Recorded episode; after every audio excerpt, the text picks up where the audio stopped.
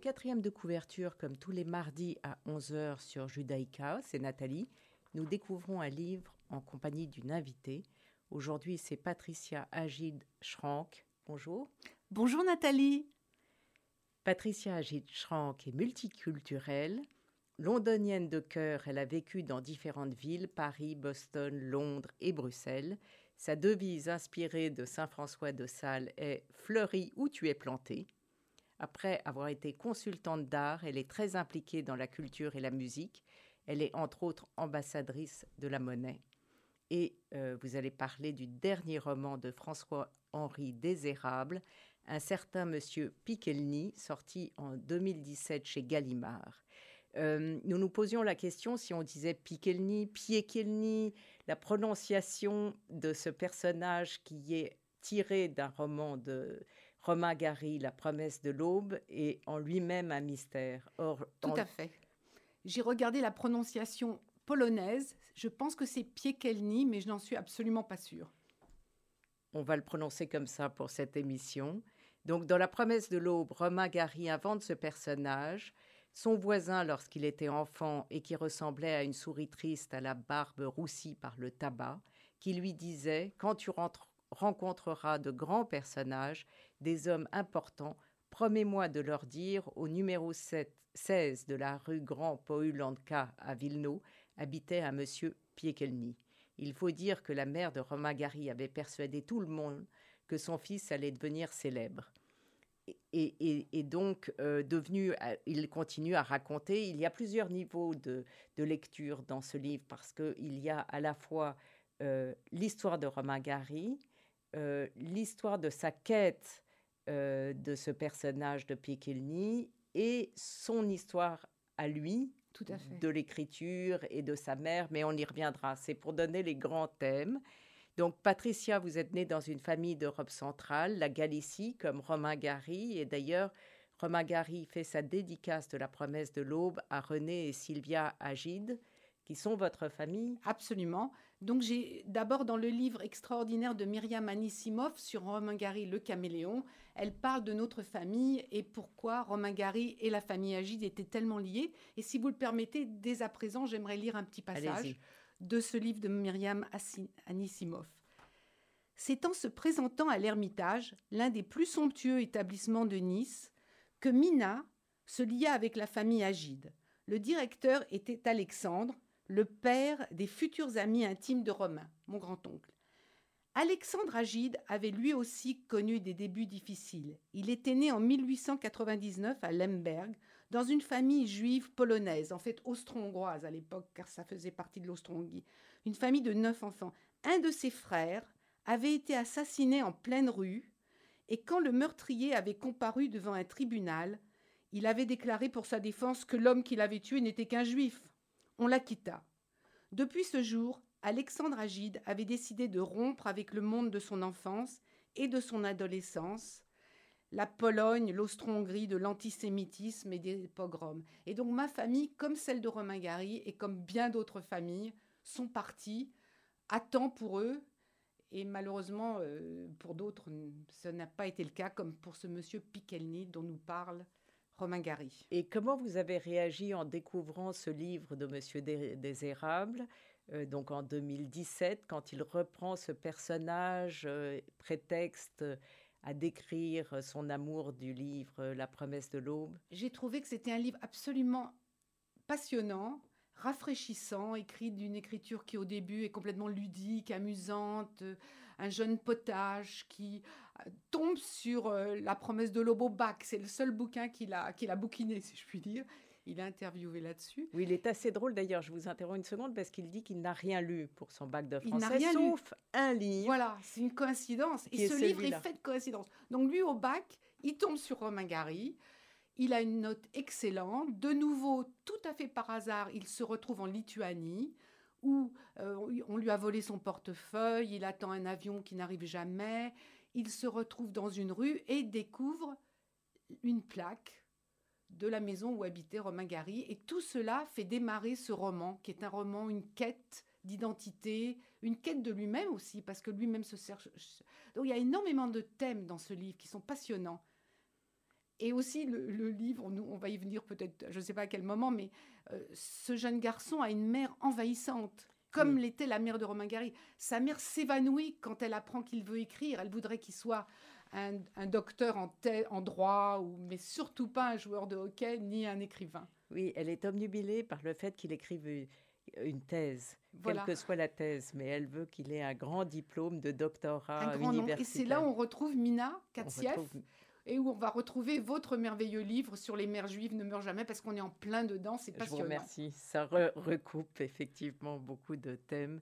Euh, je vais euh, juste lire tout à fait le début parce que vous disiez qu'en effet, le, il, part, il part avec une légèreté immense et ça finit moins léger. Mais euh, euh, il, des hasards, il raconte donc en 2014, des hasards me jetèrent à Vilnius en Lituanie. Un ami se mariait, il me prit pour témoin. J'aimerais, dit-il, que tu organises mon enterrement. J'objectais que c'était un peu tôt, qu'il y avait encore de belles années devant lui, qu'en outre, il semblait jouir d'une robuste constitution, mais que le cas échéant, je saurais m'occuper de sa veuve.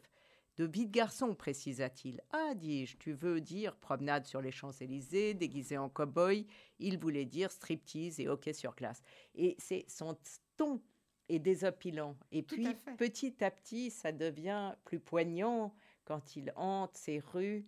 Le ton va changer complètement. On va se retrouver dans une espèce de quête de la mémoire, de savoir qui était ce Pikelny.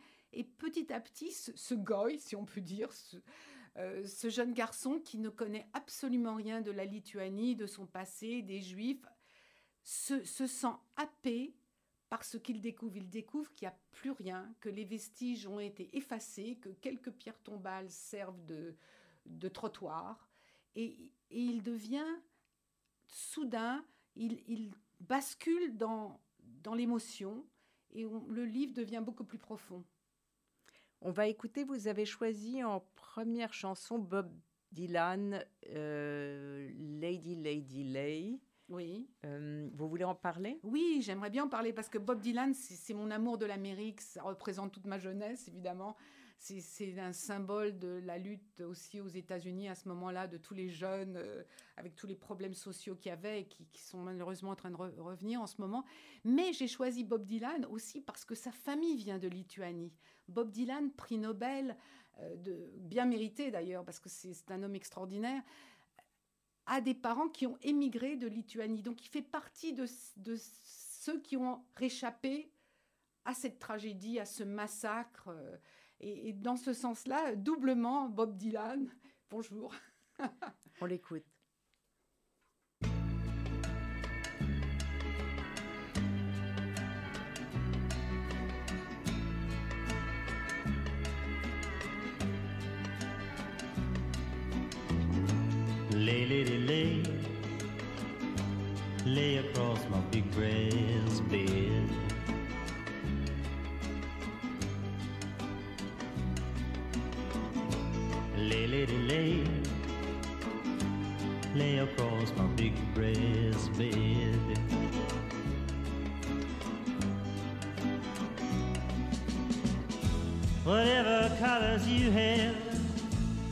In your mind, I show them to you, and you see them shine.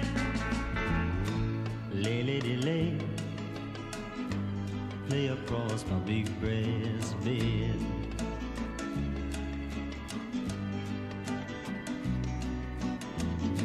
Stay, lady, stay. Stay with your man a while.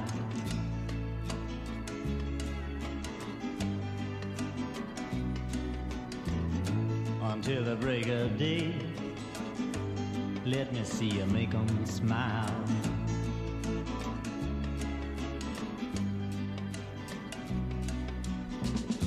His clothes are dirty, but his his hands are clean. And you're the best thing that he's ever seen. Stay, lady, stay. stay with your man a while.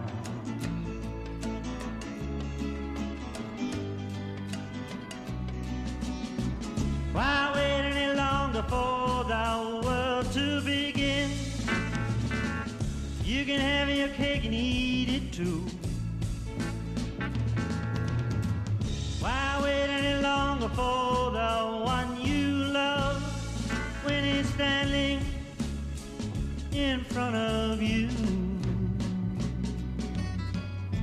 Lay, lay, lay, lay,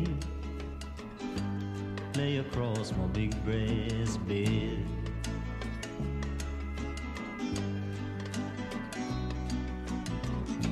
Stay, lady, stay. Stay while the night is still ahead.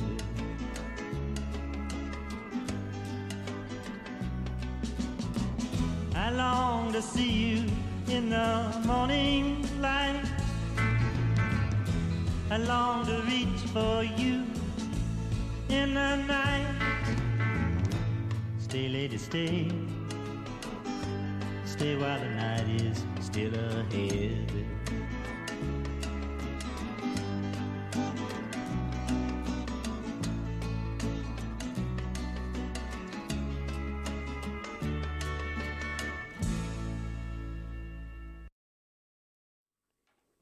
Euh, Patricia Gilles-Schrank nous parle de François-Henri Désérable.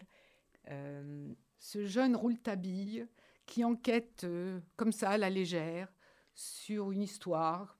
Et puis finalement, petit à petit, on sombre dans presque dans la tragédie. Car on va découvrir avec lui la tragédie de la communauté juive de Lituanie, euh, de Galicie, de toutes ces communautés qui ont été massacrées. Et ce qui est touchant, c'est que lui, qui n'a rien à voir avec tout ça, nous en parle, s'émeut et nous émeut, et nous émeut aussi. Donc c'est beau. Euh, vous vouliez faire un rapprochement avec le livre de Modiano. Oui. Alors Modiano, qui est un écrivain que tout le monde bien sûr connaît, extraordinaire, qui est ce qu'on appelle un archéologue de la mémoire, il a aussi été sur la trace de beaucoup de disparus en France et il a pu trouver des traces en France parce que on trouve des traces encore en France de tout ce qui s'est passé. Par contre, en Lituanie, tout paraît effacé. Alors, pour, pour faire une brève citation de Patrick Modiano dans Dora Bruder, il écrit Il faut longtemps pour que ressurgisse à la lumière ce qui a été effacé. Des traces subsistent dans des registres, et l'on ignore où ils sont cachés, et quels gardiens veillent sur eux, et si ces gardiens consentiront à vous les montrer? Ou peut-être ont-ils oublié, tout simplement, que ces registres existaient? Il suffit d'un peu de patience. Ça, c'est pour la France. Romain Gary euh, en a parlé. Modiano l'a fait, il a cherché, il a trouvé. euh, mais pour notre rouletabille en air, c'est très difficile parce que dans ces pays de l'Est, tout a été effacé. Et puis, ce double, euh, le problème, est-ce qu'il a vraiment existé? Est-ce qu'il est sorti de l'imagination de Romain Gary Tout à fait. Euh, Et en fait, certainement, il n'a pas existé, mais il représente toute une communauté. Et Romain Gary le dit dans sa promesse de l'aube, ou bien c'est plutôt un certain Piqueny, il nous le dit. Gary ne pouvait pas tous les nommer ses juifs, ses frères possessifs, hein, ses juifs démonstratifs, ses frères possessifs. Alors, il les a mis dans la barbiche roussie par le tabac d'une souris triste qu'il avait inventée. Et peut-être a-t-il pensé qu'il les sauvait collectivement de l'oubli. Oui, je le vois écrire le nom de Piekelny sur la page et se dire Et par le pouvoir d'un nom, je recommence la vie. Je suis né pour le connaître, pour le nommer, Piekelny. Ça, c'est incroyable parce qu'il parodie Liberté de Paul Éluard et essaie de redonner une vie à ce personnage un peu étendard de la communauté juive de Lituanie. C'est beau. Et alors, en plus, il y a réellement une intrigue fantastique. Il, réussit dans sa quête à mettre une intrigue et à nous emmener. Donc, il nous fait croire que ce personnage existe. Il va dans les archives. Puis ensuite, il, il va dans la cour. Il se trompe de cour. Enfin, il lui invente des vies il lui, aussi. invente, il lui invente des histoires d'amour. Il lui invente toutes sortes de choses très crédibles. Et puis, euh, il va au théâtre à Paris un soir, une pièce de Gogol, le réviseur, pour découvrir qu'il y a justement un personnage inventé qui est le Piekelny, en réalité. Euh, Tout à fait. Un personnage où on dit quand tu seras grand, tu parleras de moi aux grands de ce monde. Euh, donc c'est très intéressant. À ce moment-là, on se dit, bon, c'est imaginé. Et puis il revient euh, à Vilnius et il y a une dame qui dit, moi je l'ai connu, c'était un surnom. Donc il nous mène en bateau dans cette quête avec allégresse et tragédie. Exactement, c'est passionnant. Et vous vouliez faire la comparaison entre, très intéressante entre Venise et euh, Vilnius. Alors, François-Henri Désérable adore Venise. Il y a passé quelque temps et il nous raconte que il avait vu un tableau de Canaletto et qu'il était à Venise et que le tableau de Canaletto, qui date du XVIIe siècle, peut-être du XVIIe siècle, euh, il le retrouve à la place Saint-Marc. La, la, place Saint-Marco n'a pas changé. Les mêmes pylônes, et même. Par contre, il est sidéré quand il est à Vilnius de voir qu'il n'y a aucune trace. Il parle d'une Atlantide engloutie, d'une ville qui a été mais qui ne le sera plus. Quoiqu'à la fin du livre, il commence à retrouver quelques vestiges d'écriture sur les murs, mais il n'y a rien. Donc le contraste entre Venise, ville européenne, euh, magique, entre, euh, et qui garde son aura, et, une communauté de Vilnius décimée, détruite, disparue à jamais. Vous parliez des pierres tombales. Il a tout un passage sur ces pierres tombales qui ont été réemployées par, euh, pour le pavage des rues. C'est sidérant. Il n'en revient pas. Euh, c'est là où le livre bascule vraiment, parce qu'on voit ce jeune garçon qui n'a rien à voir avec... Euh, il, disait, on, ne retrouve rien, il ne reste plus rien. Je restais là, interdit, ému aux larmes dit-il. Et je finis par remonter la rue. Un peu plus loin apparaissaient quelques sur les façades. Mais donc, soudain, il se rend compte de l'ampleur de cette tragédie. Et ce qui m'a personnellement frappé, c'est que dans le monde où nous vivons, il y a tellement d'amnésiques. Vous aviez fait une émission passionnante sur, sur les amnésiques de, avec Amélie d'Outremont sur ce livre. Et donc, le temps où nous sommes, les amnésiques, les négationnistes, les antisémites, les je m'en foutistes. Et là, ce jeune homme, au fond, qui était au départ un, un petit rouletabille super sympa. Il a l'ampleur du désastre, nous en parle, alors qu'il a finalement pas grand-chose à voir avec tout ça. Et ça, c'est bien, je trouve, d'avoir cette espèce de, de rappel. Il, a l'amour de Romain Gary et, et, euh, et sa mère qu'il partage, si je puis dire, avec, euh, avec celle de Romain Gary. Alors, pour en venir aux mères, alors là, on est dans un, dans un moment extrême. Vous avez si bien parlé des mères juives. Merci beaucoup. C'était un livre tellement amusant, tellement intéressant, qui s'appelle Les mères juives ne meurent jamais, que je vous recommande tous, parce que bon, il est là d'ailleurs, Les mères juives ne meurent jamais, qui a été écrit quand? 2011. 2011. Donc avant, bien avant, parce que peut-être que peut-être que Monsieur Désérable l'a vu, l'a lu votre livre. Bref, mais donc, ce qui est amusant dans, la, quête de ce jeune désérable, c'est que sa mère ne veut absolument pas qu'il écrive, elle ne veut absolument pas qu'il fasse du droit, elle veut, elle, veut au contraire, pardon, qu'il fasse du droit. Euh, et il y a un passage très amusant où il dit, je le retrouve.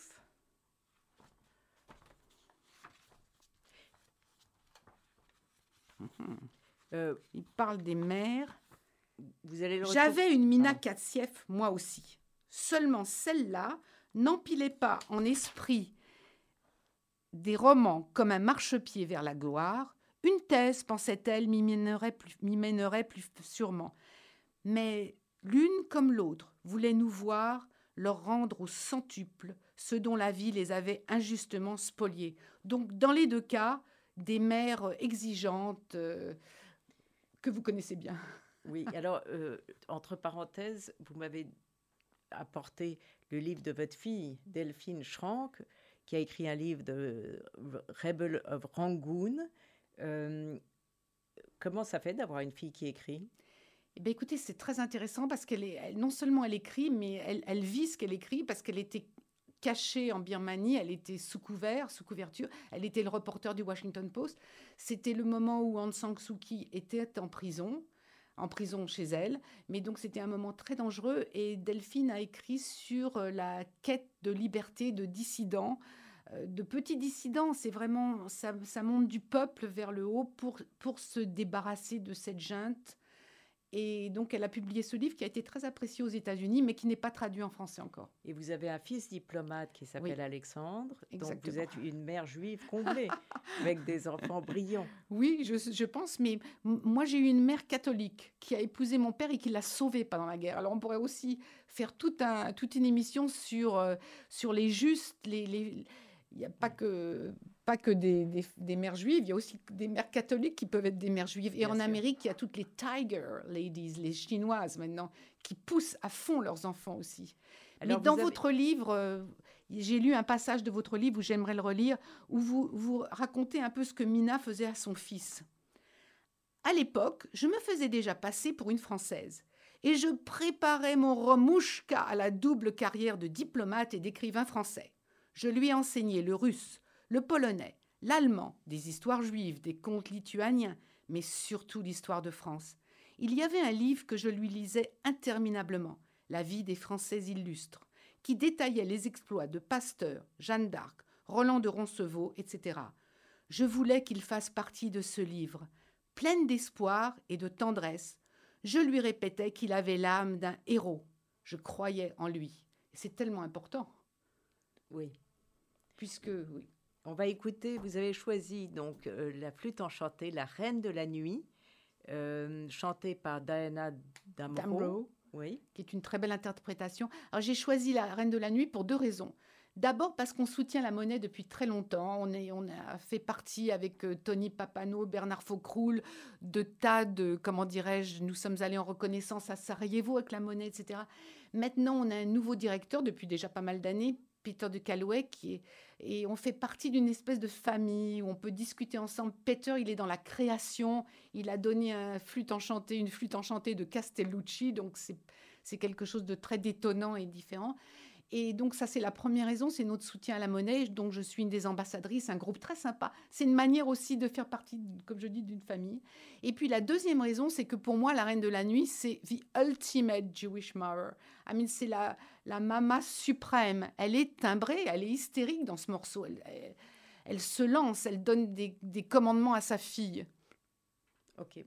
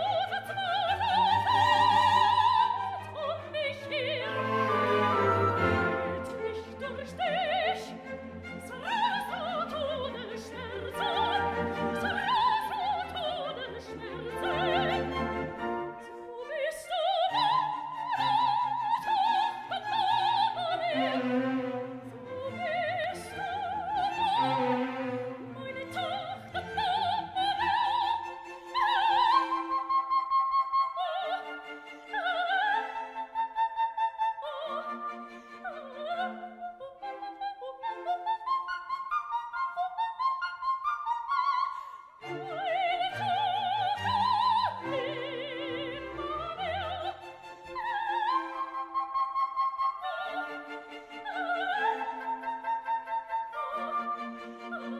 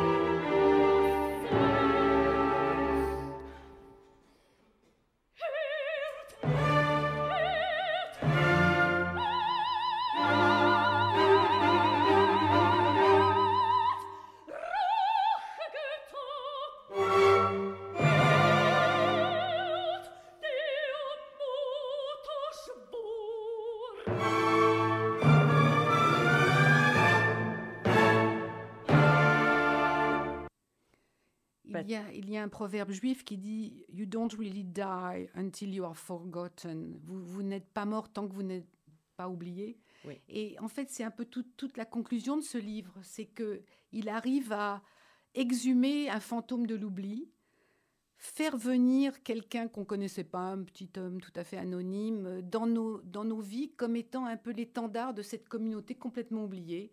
Et c'est très beau, en fait.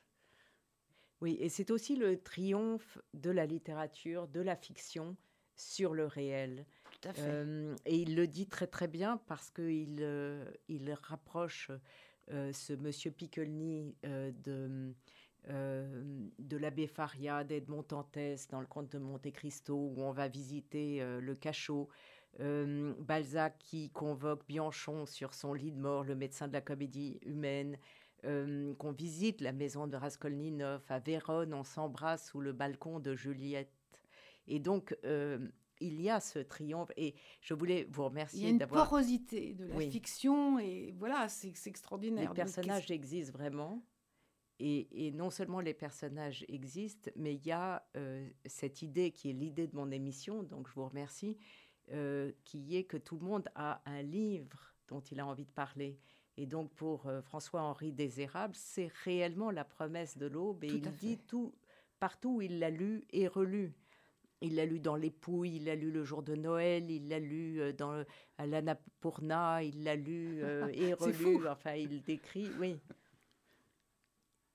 Et, et donc, euh, et donc c'est, vraiment intéressant cette idée de qui rejoint complètement euh, à la fois mon livre et mon émission. Donc, Un très bon choix alors. un très bon choix. Est-ce que vous voulez conclure, Patricia Gitcran? Eh bien, je pardon. dirais comme Boris Vian que cette histoire est vraie puisque je l'ai inventée, c'est-à-dire que finalement, qu'il ait vécu ou pas, nous sommes maintenant concernés par ce qui s'est passé en Lituanie. On a découvert un très grand écrivain qui se cherche parce qu'il y a cette quête de lui-même, c'est très agréable.